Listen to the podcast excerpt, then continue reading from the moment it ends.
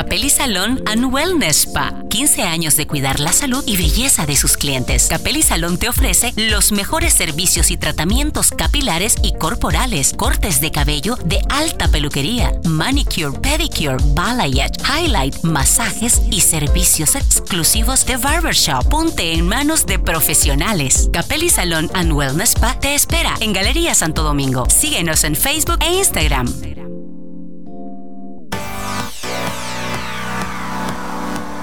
Estás escuchando. Estás escuchando. Evas Urbanas. Puro Care Power. Evas Urbanas. Solo por Radio Hit 104.7. Evas Urbanas, ahora, ahora en radio. Evas Urbanas.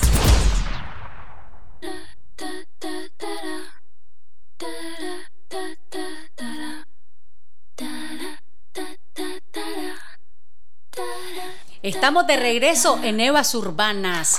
Queremos compartir cultura, queremos compartir un poquito de eh, otro lado de, de la historia en Nicaragua, porque también se hace cine acá y documentales bien producidos, bien hechos. Me recuerdo que hace unos años conversé con Gabriel Serra y, y, que él de sus años de la UCA, estudiando comunicación en la UCA, nunca en su vida se imaginó que a través de un documental que él produjo, que él dirigió, iba a estar nada más y nada, menos que nominado a los premios Oscar. ¿Algún día te imaginaste eso? No, es una maravilla, la verdad. Y, en términos de, pues, del trabajo de Gabriel, pues me parece que es fantástico. Está con nosotros Gloria Carrión, cineasta también una mujer investigadora, investigadora en temas socioeconómicos, pero en esta oportunidad eh, vamos a conversar sobre su película. Eh, Heredera del Viento, que va a estarse compartiendo en cines, en cinemas de Nicaragua, el próximo, la próxima semana, Heredera del Viento, y me gustaría que nos compartieras un poquito, porque estaba escuchando nuestra plática anterior y me decías, pues, Heredera del Viento es disruptiva. Sí, eh, solo para recordar, La Heredera del Viento se estrenó el 12 de abril de 2018, ¿verdad? en Nicaragua. Sí, correcto. Solo seis días antes de la crisis sociopolítica perdón, que vivimos actualmente. Eh, y ahora se va a reestrenar a petición del público en Cinema Galerías a partir del 5 de marzo. O sea que es una, una gran noticia, es una fiesta para el cine nacional esto. Completamente. Eh, la película definitivamente es disruptiva en el sentido de que Em, pues plantea primero una discusión que no se había llevado a cabo en Nicaragua. Y una y lo, plantea de un lugar que tampoco se había abordado antes en el cine documental, que tiene que ver con eh, la historia de los hijos e hijas de la revolución. Es decir, fueron mis padres y su generación quienes lideraron ese eh, proyecto, ¿verdad?, social, histórico, político y cultural en este país, y yo más bien lo heredé. Y esa, esa distancia me permitió eh, hacer una reflexión que eh, provenía, digamos, no desde los actores principales, sino de, de, quienes estábamos niños y niñas en ese momento. Entonces la vivencia es completamente diferente. ¿En qué año naciste? En el 80. Yo nací con la revolución. Exactamente. Y bueno, digamos que estaba muy pequeñita, pero fui que los primeros años de vida de un ser humano es donde se absorben las cosas en la familia más trascendentales. ¿De qué manera a vos haber nacido en los 80 te marcó? Bueno, me marcó completamente, ¿verdad? Eh, además que recuerdo muy bien toda esa época. Mis primeros recuerdos son como de los 3, 4 años. Y yo creo que no es, no es casualidad, creo que te iba a contar esta historia en algún momento de mi vida y por eso eh, la recuerdo muy bien, ¿no? Em, y es una, una memoria sensorial, es una memoria además mezclada con las sensaciones y los recuerdos de infancia que siempre te marcan mucho más, pero además es una memoria eh, adolorida, porque todos y todas como, como nicaragüenses vivimos la guerra en esa época y sus efectos todavía los sentimos ahora. Me gustaría que nos dijeras quién, era tu, quién es tu mamá y tu papá. Bueno, mi mamá, eh, María Ivette Fonseca, ella eh, militante de sandinista desde los 14 años, fue, además entró a la clandestinidad a esa edad, tenía un enorme compromiso social, humano, cristiano, etcétera, eh, de transformar este país, todavía está comprometida con eso, y una mujer muy fuerte, de gran liderazgo, de ideas muy claras y, de, muchísima decisión, ¿no? Y ella ha sido y sigue siendo una fuente de inspiración para mí. Eh, eh, estuvo además en la, en la, dire- en la, mm, Juventud Sandinista eh, mm, y después fue asesora del, minister- del ministro de Educación, que en ese momento era el padre Fernando Cardenal, y bueno, entre un montón de otras cosas que ha hecho. sí. Y mi papá, Carlos Carrión, fue el primer coordinador nacional de la Juventud Sandinista, también militante guerrillero, ¿verdad? Que estuvo, fue también clandestino, etcétera. Eh, después ocupó varios cargos. eh, pues, de mucho de mucha influencia y poder en, ese momento Eh, fue también alcalde de Managua en, en 1988 entre era representa- eh, representante de la presidencia en Managua entre otras cosas. Wow. Te pregunté esto también porque uno dice, ala, como, como hijo, como pequeño, como niño, como infante, el, el tener a dos padres que están tan involucrados con los procesos de un país, o sea, ya de- militantes pues de, de un partido y todo esto, pues no es tan típico. No es tan típico, no es lo mismo tener un, pues una- a un padre doctor, etcétera, etcétera, porque es tan complejo a veces eh, y sobre todo para los hijos, porque son decisiones de sus padres, vienen los hijos heredando tanto los amigos como los enemigos de sus padres, es súper duro.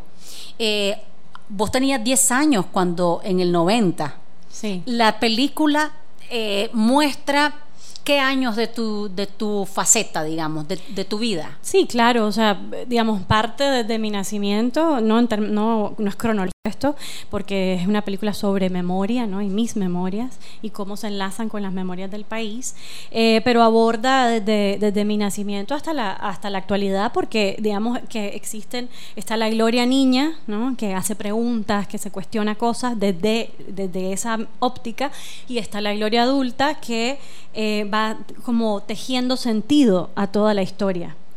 Claro, es como si nosotros, por ejemplo, ahorita con todas estas situaciones que está en el país, digamos, y, hay algunas personalidades o, gente que se ha destacado eh, públicamente, bueno, pongámosle dentro de unos 20, 20 años o, o- o 15 años, los hijos de estas personas, ¿qué van a decir? ¿Cómo van a relatar esta historia?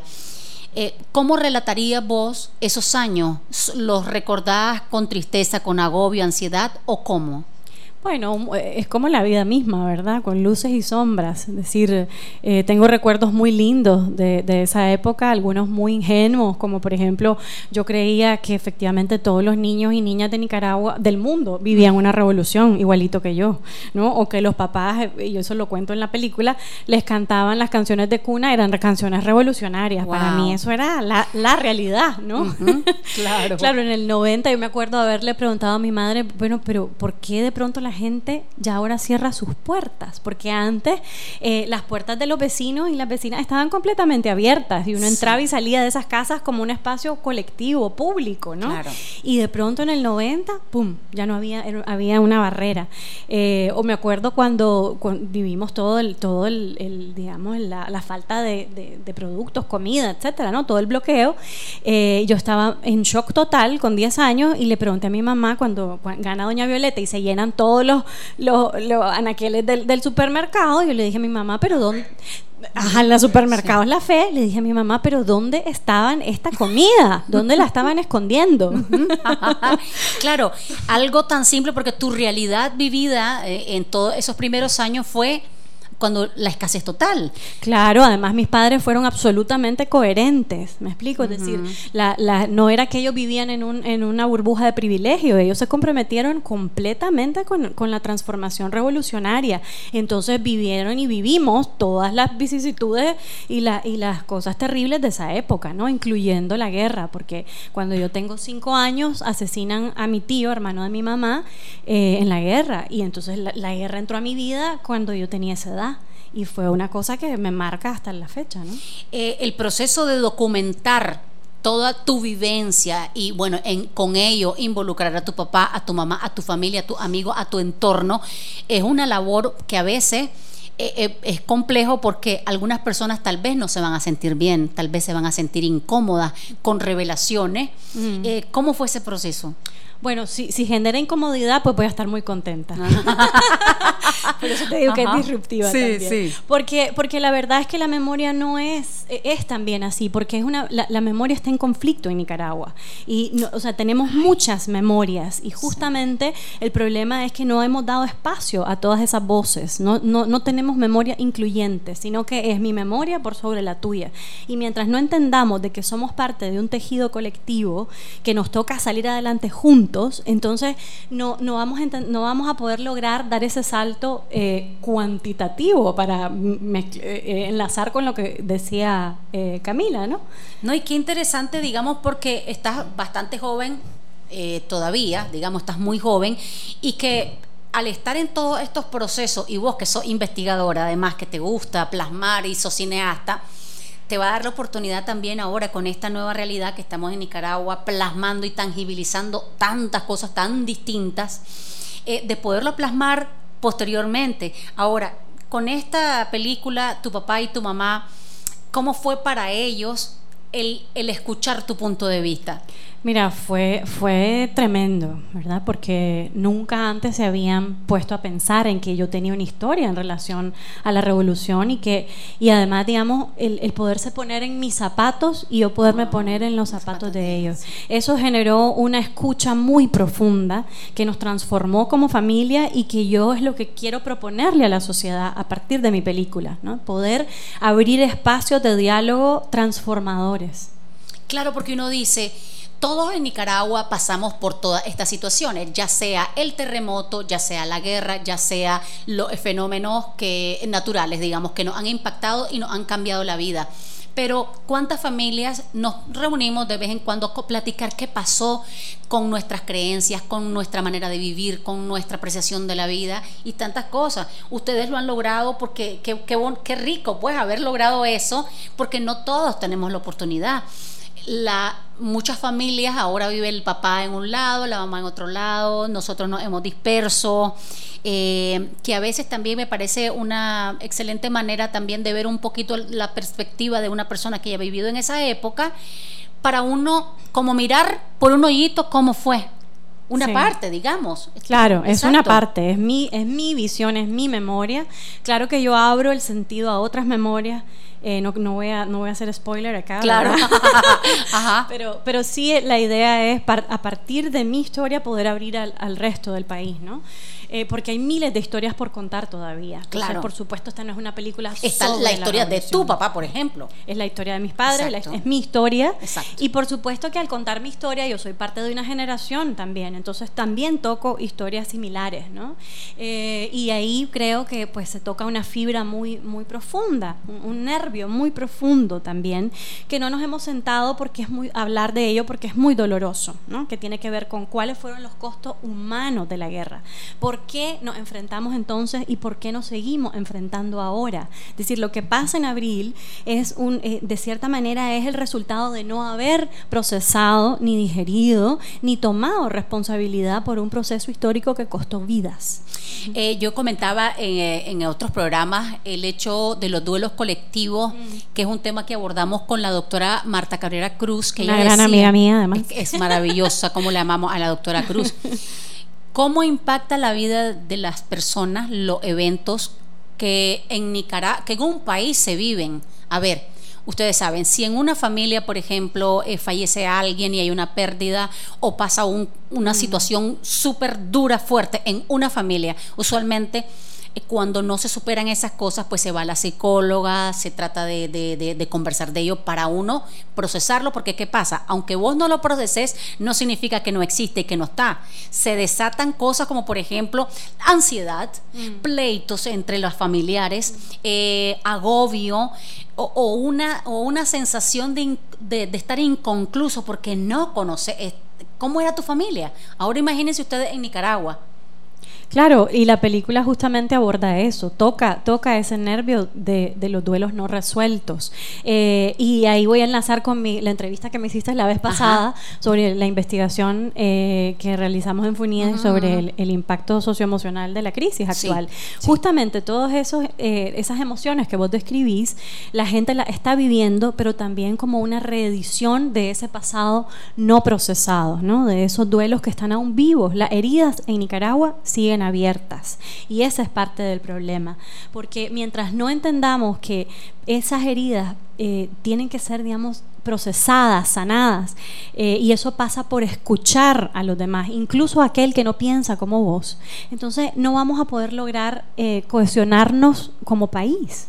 Claro, y qué, qué complejo, porque uno está viendo, por ejemplo, en las redes sociales sobre todo esa mm, agresividad de todos contra todos y los otros los otros, porque ellos eh, eh, un, un, grupo cree que tiene la razón, el otro grupo que tiene la razón, entonces nos peleamos, entonces no convivimos y todos estamos compartiendo el mismo país. ¿Qué hacemos? Pero eso, eh, eso justamente es resultado de, de, de, todo esto, es decir, y además me parece a mí de un pensamiento guerrerista. ¿no? O sea, la posguerra en Nicaragua continúa. No, no, no, hay, no ha habido un punto y aparte porque aquí en Nicaragua nunca hubo y no ha habido comisión de la verdad, ¿no? que pudiera poner em, pues de, frente cuáles habían sido los costos humanos. Todavía ni siquiera sabemos cuántas personas murieron en esa guerra. O sea, se dice que alrededor de 50 mil nicaragüenses, pero no tenemos cifras exactas. No sabemos quiénes, dónde están las responsabilidades. Y eso es muy importante para poder sanar heridas, para hacer además procesos de justicia. Y estamos ahora reabriéndolas. Claro, y es que con esto también como eh, eh, eh, ser honestos es bien, bien complejo porque tenés que asumir tu parte. Y hay mucha gente que tampoco están atacando ahora a otras personas, pero no están asumiendo su parte. Es sumamente complejo.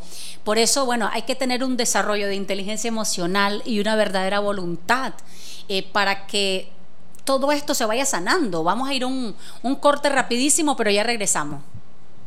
Capelli Salón and Wellness Spa. 15 años de cuidar la salud y belleza de sus clientes. Capelli Salón te ofrece los mejores servicios y tratamientos capilares y corporales, cortes de cabello de alta peluquería, manicure, pedicure, balayage, highlight, masajes y servicios exclusivos de barbershop. Ponte en manos de profesionales. Capelli Salón and Wellness Spa te espera en Galería Santo Domingo. Síguenos en Facebook e Instagram.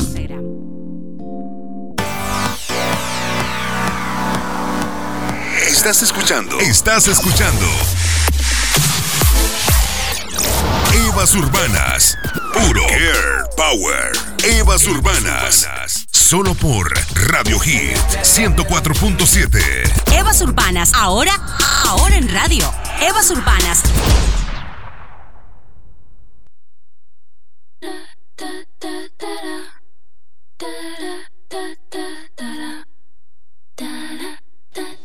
Estamos de regreso en Evas Urbanas. Eh, acá pues conversando con la cineasta Gloria Carrión que está presentando eh, su película que se estrenó en el 2018, Heredera del Viento, y que estará próximamente en Cinema Galerías. Eh, en Cinemas de Galería va a estar a partir del 5 de marzo.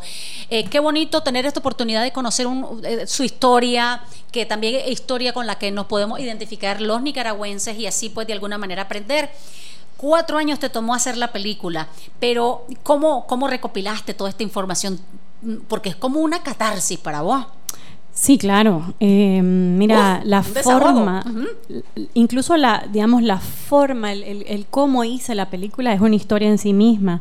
Eh, yo siempre me, siempre sentí que esta historia personal y colectiva estaba como en pedazos, ¿no? Como que eran una serie de, pedazos rotos, le decía yo, ¿no? y que con la película yo quería retejer esos pedazos. Entonces, eh, increíblemente los archivos históricos que yo uso en la película van surgiendo, fueron surgiendo de esa manera. Uno me lo dio mi abuela, el otro me lo dio mi actual esposo, eh, y así sucesivamente fueron apareciendo, emergiendo, ¿no? Y entonces fue, fue un descubrimiento y y un rompecabezas emocional, personal que yo fui creando y de ahí pude pues tejer una historia colectiva.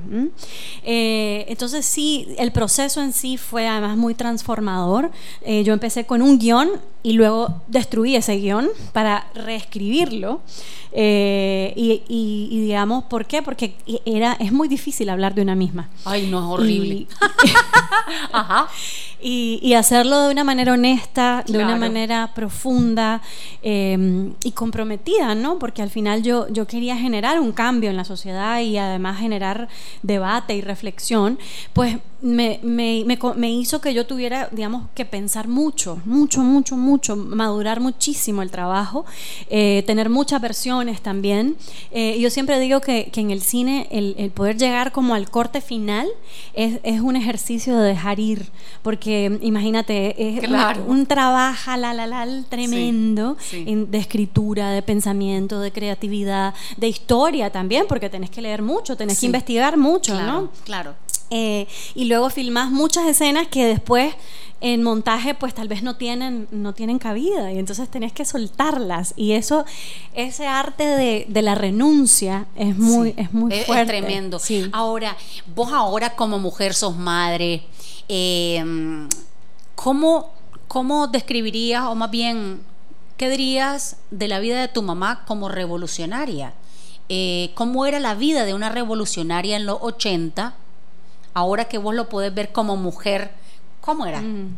Bueno, esa parte la quiero dejar para la película. ¡Hala! ¡Qué triste!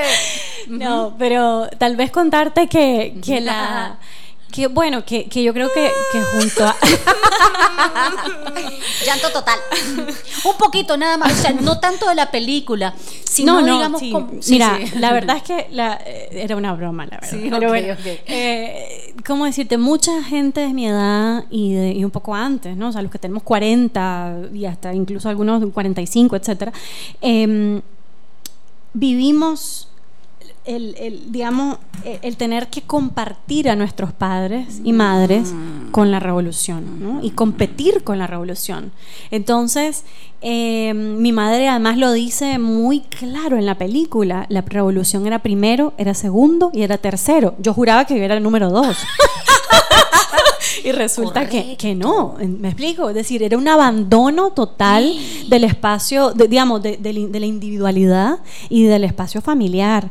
Eh, y, y, además la revolución era para nosotros, porque yo me acuerdo que nos llamaban los mimados de la revolución. Y yo decía, pero ¿qué mimados? Si no somos mimados, ¿no? O sea, más bien estamos sacrificando también nuestra infancia y a nuestros padres, nuestro tiempo con nuestros padres. O sea, por ejemplo, ¿qué no era normal en tu casa? Porque bueno, lo normal es que papá y mamá o en todo caso tu mamá te lleve a la escuela, te recoja, cositas de ese tipo cotidianas todo el tiempo, compartiendo. ¿Cómo era?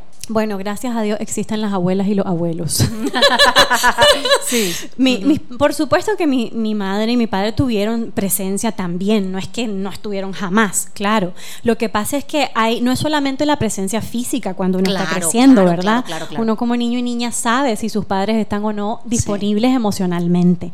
Entonces ahí es donde se, se libraba una batalla eh, campal con la revolución, ¿no? Porque vos decías, ellos, eh, la revolución ocupaba todo, el pueblo, además eran conceptos demasiado generales para mí. Yo no, yo no, yo decía, ¿quién es el pueblo? No entiendo. ¿Y por qué, por qué compite conmigo? claro. Entonces, em, claro, ahora que yo soy madre, además me volví madre en el, eh, pocos meses después del estreno de la película en Nicaragua y, poco, y, durante la, la, crisis eh, de, abril, ¿no? Eh, y eso fue muy fuerte para mí porque era como darme cuenta que mis hijos ah, estaban naciendo en un, en un contexto muy parecido al que yo había vivido. O que, tu, o que tu mamá vivió. Pero también yo porque, o sea, viví la guerra, ¿no? O sea, entonces yo decía, ¿cómo es posible que como país estemos volviendo a vivir esto? ¿Cómo es posible que hayan niños y niñas que tengan que ser nuevamente marcados por la violencia? Yo pensé y yo eh, quería, deseaba ser la última generación que, fuese, que, hubiese sido tocada directamente por un enfrentamiento entre nicaragüenses. Entonces, eh, eso es algo que todavía estoy tratando de digerir, porque no te voy a decir que ya lo logré. Me parece que eso sigue ahí y, es una preocupación continua. ¿Cómo explicarle a mis hijos y a mis hijas este contexto? Bueno, ¿cómo? Eh, todos, digamos, de cierta manera, aunque uno quiere seguir con su vida, obviamente quiere seguir trabajando, etcétera, pero hay situaciones que no las puedes tapar con, con un dedo, en el sentido de que hay, cuando suceden cosas, quedan esas secuelas emocionales por, por, el, por lo que ocurrió con otras personas. Tal vez a vos no te tocó directamente la pérdida de alguien de tu familia, pero te duele porque sos humana. No, y porque sos parte de una familia, de un colectivo, y, las, y, y, aunque no hayamos conocido a esos 300 y pico de muertos, nos duelen. A mí me duelen cada uno y una de esas personas. Entonces, eh, Ahora, como, madre también me permitió eh, ponerme en los zapatos de mi mamá, ¿no? O sea, después de hacer, la, de, hacer la película comprendí mejor muchas cosas. Además que eh, siento que, que, adquirí una nueva sensibilidad y una nueva, una nueva apreciación de mi mamá también, ¿no? A través de, pues, del hecho impresionante que es la maternidad. Claro, ahora viendo en retrospectiva, uno mismo dice, wow, si uno se pone a hacer la tarea, a mí me, me pasó en un momento dado que me hicieron una entrevista de esas largas, de esas para contar quién sos, etcétera. Y yo pues cuando me siento en la computadora para empezar a, a bueno, como era mi niñez, pensé que iba a ser fácil, mm. pensé que iba a ser fácil de escribir, pues, pero cuando me pongo a escribir, digo yo, wow, esto es un proceso terapéutico que todos los, todos los seres deberíamos de pasar por eso, de sentarnos a ir escribiendo, digamos, nuestra historia, porque al escribir nuestra historia o a, ver, ir recorriendo cómo era mi crianza, cómo eran mis padres, cómo era, uno mismo ya después en la adultez mm. va, va aprendiendo un montón de cosas. ¿Qué lecciones? ¿Hay alguna que otra lección? Hay muchas, pues, pero, pero digamos de las que tus padres te puedan haber comentado, mira, esto y esto me marcó. Me... Más bien yo, yo pensaría que para mí la película me permitió Em, primero darme cuenta de que yo había sido partícipe de esa revolución, porque yo di algo, yo sacrifiqué algo, yo sacrifiqué parte, una gran parte de mi infancia y en ese sentido me siento o sea, me siento que participé y que por ende tengo algo que decir por ello. Y, no, y no me siento como una víctima, ¿me explico? Eh, si bien le doy eh, espacio a, las emociones que yo viví en ese entonces como niña en la película y hago reclamos desde la infancia, ¿verdad? Eh, no, no, digamos, mi yo en este momento, o sea, Gloria Carrión en este momento, puede como entender por qué pasaron todas esas cosas. Pero, digamos, hacerme, em, ponerme en, más como una actora o, darme cuenta de que fui, me permite em, saber que mi voz tiene validez y que tengo además el derecho de, hablarlo y además el compromiso y el deber, porque siento que nosotros somos como una generación puente entre los que, digamos, lo que fue la revolución y, lo que tenemos ahora. Eh, y me parece que ahí el compromiso histórico es enorme para, para hacer memoria, para, para contarle a, nuestros hijos e hijas, ¿verdad?, cómo, cómo fue ese proceso, de dónde venimos y por qué estamos como estamos. ¿Vos cómo, has, has tenido la oportunidad de compartir con otros hijos similares a tu caso? O sea, otros hijos de otras personas que tenían esa misma situación. Es que somos miles. No, no, no, no, no, no. Me refiero, por eh. ejemplo, a ver, me refiero a tener papá y mamá tan involucrados en esta... Eh, eh, pues sí, claro que he hablado con gente así, pero creo que trasciende, o sea, la experiencia lo trasciende, no es una experiencia únicamente limitada a, personas que tenían padres eh, muy, tan involucrados como yo, sino que lo más lindo de la película es que ha permitido a muchísimas personas dentro y fuera de Nicaragua de conectarse con esa historia, de verse reflejados en esa historia. digamos, en el estreno que tuvo lugar, en el 2018, ¿hay algún comentario o alguna algo que te haya de, el, de parte del público que te haya hecho, no sé, pues que te haya marcado o que te haya sorprendido? Bueno, hay dos. Eh, el primero es uno que, que me enviaron eh, por escrito y que decía algo así como, no te sorprendas si si sentís que una aguja te está tocando por dentro, porque es la aguja que nos está retejiendo el alma colectiva. Eh, para mí eso fue impresionante, ¿no? Porque yo además lo, lo, concebí de esa manera, o sea, de cómo estaba, yo, yo partí haciendo eso y dije, ojalá pueda lograr inspirar a otros a hacer eso. Entonces, eh, ese, ese pues, comentario es increíblemente profundo. El otro fue de una mujer, yo estaba además muy embarazada ya en ese momento, eh, una mujer que, que, llegó donde mí temblando y me dijo, eh, después de tu película, puedo por primera vez plantearme la posibilidad de perdonar a las personas que asesinaron a mi marido durante la guerra.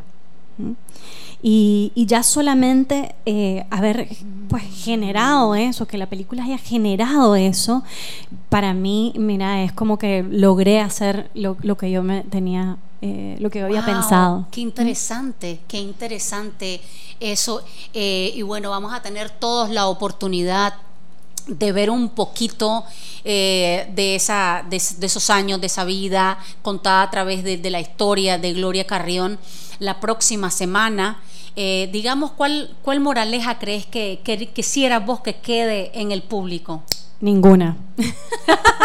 sí, es decir, no tengo moraleja, no tengo nada que enseñarle a nadie, más bien es una invitación a que todas y todos contemos nuestras historias, a que tengamos el valor de hacerlo en familia, de hacerlo por escrito, de hacerlo donde sea que sea, pero contarla, porque es tan importante para la memoria oral, para, para poder además de verdad tratar de tender puentes y, además buscar soluciones eh, para la situación que, en la que estamos actualmente. Muchas gracias, querida Gloria, por compartirnos un poquito de ese pedazo de tu historia.